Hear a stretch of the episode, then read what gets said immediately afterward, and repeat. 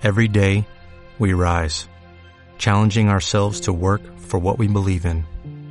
At U.S. Border Patrol, protecting our borders is more than a job, it's a calling. Agents answer the call, working together to keep our country and communities safe. If you're ready for a new mission, join U.S. Border Patrol and go beyond. Learn more at cbp.gov/careers. Hola, muy buenas. La televisión y, radio públicas, sean estatales o autonómicas, son esos medios de comunicación que pagamos entre todos y que, en teoría, dan un servicio público. Esto implica que haya cierto control, pero ¿ese control es bueno o malo? Y sobre todo, ¿existe algún límite? Hoy en Simple Política, ¿cómo controlan los políticos los medios públicos? Comenzamos.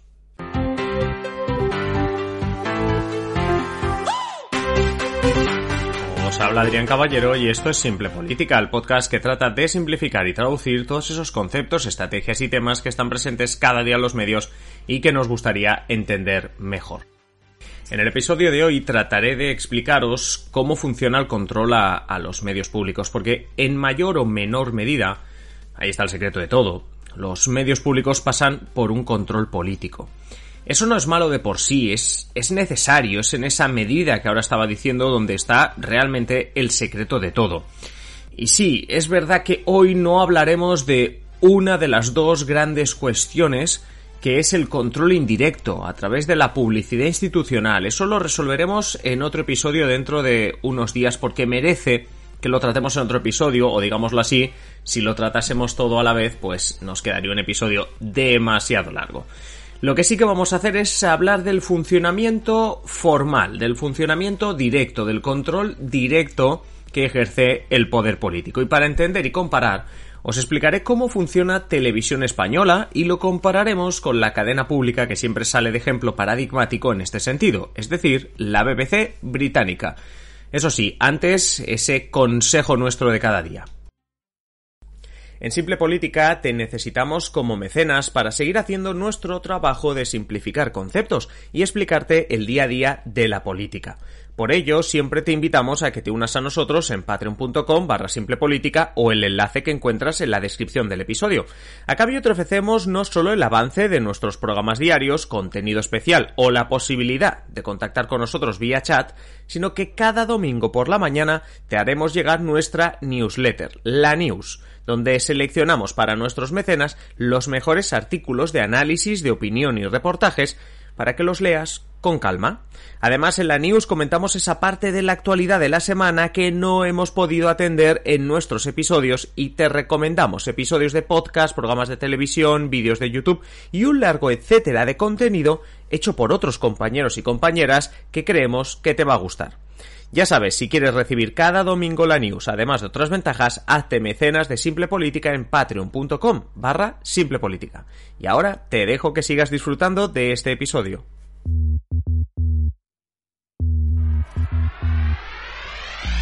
Como os decía, no, no quiero que echéis de menos en este episodio que no hablemos de la publicidad y de cómo eso es parte de ese control político que, que comentábamos. Digamos que esto es como una primera parte de lo que va a ser, pues es una explicación más extensa de cómo controlan los políticos la televisión pública. Tampoco entendáis este episodio como algo despectivo. Perdón no es una pregunta despectiva, eh, no es el control malo de por sí, lo, es la pregunta ¿no? que nos hacíamos antes. Y simplemente veamos formas diferentes en las que la política, los políticos, el gobierno, el poder legislativo tiene mano, digámoslo así, en los medios públicos. Y por eso, pues, hemos querido hacer una comparación bastante simple entre televisión española y la BBC británica. Empezaremos por Televisión Española. Digamos que Televisión Española es una cadena, la 1, que junto a la 2, Teledeporte, las diferentes emisoras de Radio Nacional de España, etc., conforman un ente, Radio Televisión Española. Formalmente hablamos de la corporación de RTV como la empresa estatal que controla este conjunto de medios públicos, de una empresa estatal como Correos o como otras que tengáis en mente. ¿Quién controla a RTV? ¿Quién controla a Radio Televisión Española como empresa? Pues hay un consejo de administración que lo forman 10 personas de reputada trayectoria en el mundo de los medios de comunicación. ¿Y dónde está el control político? Pues empieza precisamente aquí, en el Consejo de Administración. Aunque Radio Televisión Española y su forma de gestión ha sido víctima de diferentes reformas, en la última lo que tenemos es un intento por parte del gobierno de coalición que lidera Pedro Sánchez de hacerla más independiente. Para ello no puede faltar el control político porque, repetimos, RTV es una empresa pública. Es decir, que la mayoría de las acciones, o sea, una empresa pública se, se, definirá como la que la mayoría de las acciones pertenece al gobierno. Puede ser perfectamente que todas las acciones, o sea, es decir, que la completa totalidad de la empresa pertenezca al gobierno. No nos engañemos eh, tampoco, controlar los medios pues es algo goloso, ya no es una cuestión formal, es que lo tenemos que hacer, ¿no? Es que también es algo goloso porque los medios, lo hemos dicho ya en este podcast, lo seguiremos insistiendo, controlan la agenda, los temas que están encima de la mesa y sobre los que tomamos opinión, decidimos políticamente, etc. Además, Televisión Española goza de buena audiencia, así que controlarla tiene sus beneficios, no digo económicos, sino de rédito, de que mucha más gente te escuche y por tanto controlarla a nivel político puede resultar bastante interesante. Dicho esto, Radio Televisión Española está llena de periodistas hiper mega profesionales. El control político del que estamos hablando es de la cúpula de ese Consejo de Administración.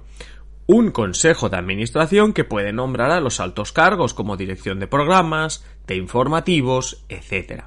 De ahí es donde deriva el contacto más cercano con los periodistas y los informativos, por poner un ejemplo.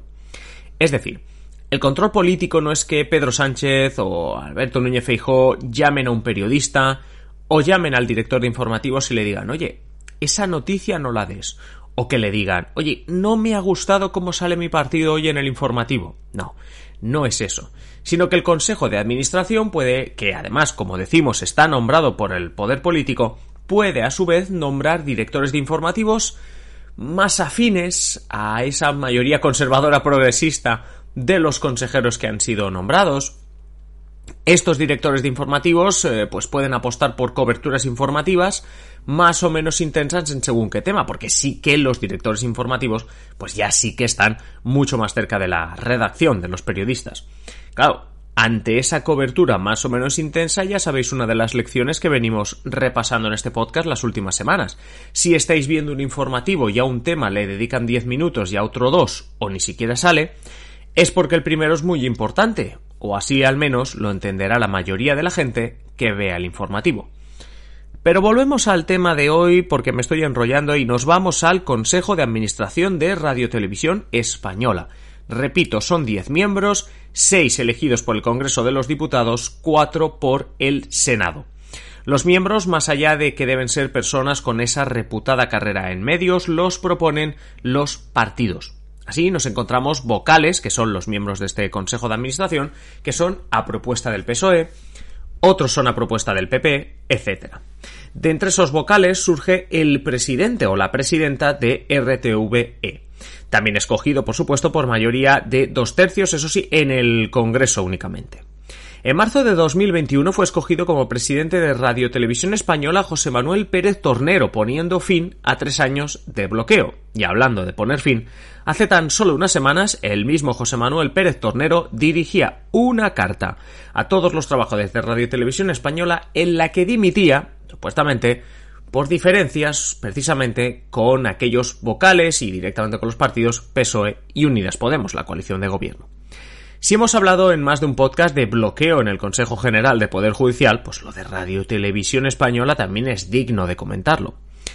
Y esto es un poco cómo se controla Radio Televisión Española. Es decir, esto formalmente, la vía más directa es ese Consejo de Administración, los políticos en el Congreso y el Senado que deben ponerse de acuerdo para nombrar, como digo, a 10 vocales. De esos 10 vocales surge presidente de Radio Televisión Española, de ese consejo se nombran directores de informativos, bla, bla, bla, y ahí indirectamente vas teniendo un poco idea de ese control. Vámonos al, al Reino Unido, a la BBC, porque es un caso singular y paradigmático. La BBC es un ente público totalmente independiente. Funciona con una carta real que le garantiza eso, ser totalmente independiente. El 75% de los ingresos de la BBC dependen de un impuesto que se paga con la compra de cualquier televisor. Es ese impuesto el que permite sufragar los casi 5.000 millones de libras anuales que tiene de coste las diferentes cadenas de televisión, radios y otros servicios públicos de la BBC.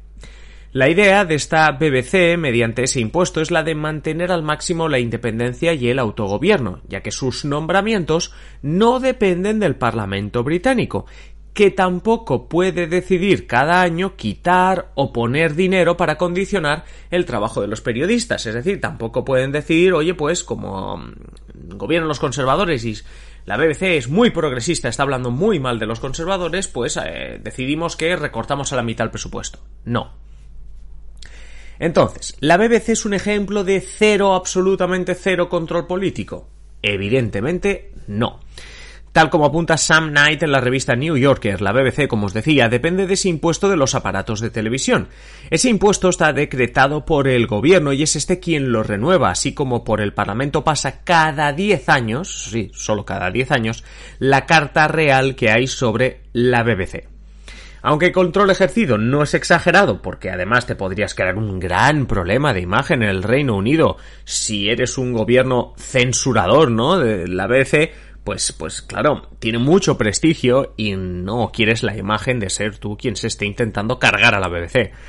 Hay que decir que la BBC a lo largo de su larga historia ha vivido épocas de designaciones políticas, presiones e incluso la amenaza, como con el gobierno de Margaret Thatcher, de reducir su financiación a la publicidad y los productos propios, como pasa con otras cadenas públicas. Es decir, no era una cuestión de que cada año voy a decir te voy a recortar el presupuesto a la mitad, sino que legislativamente vamos a hacer que tu presupuesto, el de la BBC, no sea con ese impuesto de la televisión, sino que tengas que vender publicidad y productos propios. Y ala.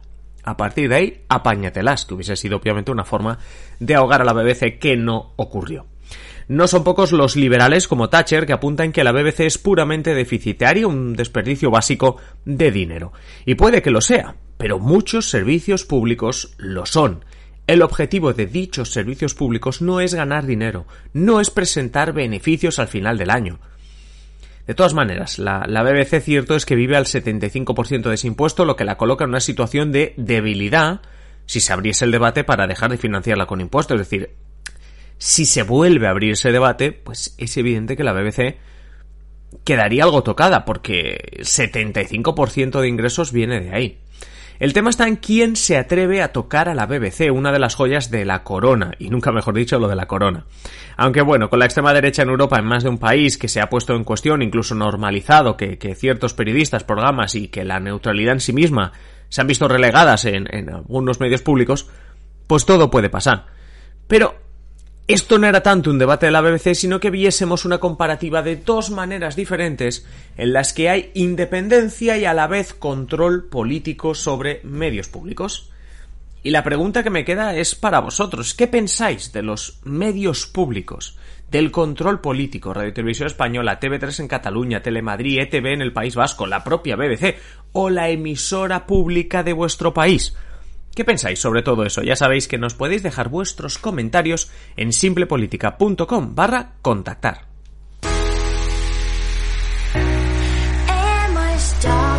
Hasta aquí el episodio de hoy. Ya os he dicho que en pocos días hablaremos de la segunda parte, es decir, de la publicidad y el papel que juega la publicidad en este control de los medios públicos, aunque en general de todos los medios. Como ya os he dicho, simplepolitica.com barra contactar para cualquier opinión, duda, comentario, crítica, etcétera que nos queráis hacer eh, llegar y que nosotros leeremos y contestaremos muy gustosamente. Con la misma alegría os damos las gracias por estar al otro lado, por seguirnos en cualquiera de las plataformas desde las que nos escucháis, por seguirnos en redes sociales, por vuestras valoraciones en Apple Podcast, en Spotify y por supuesto muchísimas gracias a los mecenas, cada vez sois más, cada vez sois más los Patreons, los que estáis en patreon.com barra simple política, apoyando este proyecto, pero no solo eso, sino llevándoos ventajas en exclusiva que podéis por supuesto consultar en patreon.com barra simple política. Yo ya me despido ya, nos escuchamos en el próximo episodio. Hasta entonces, un saludo.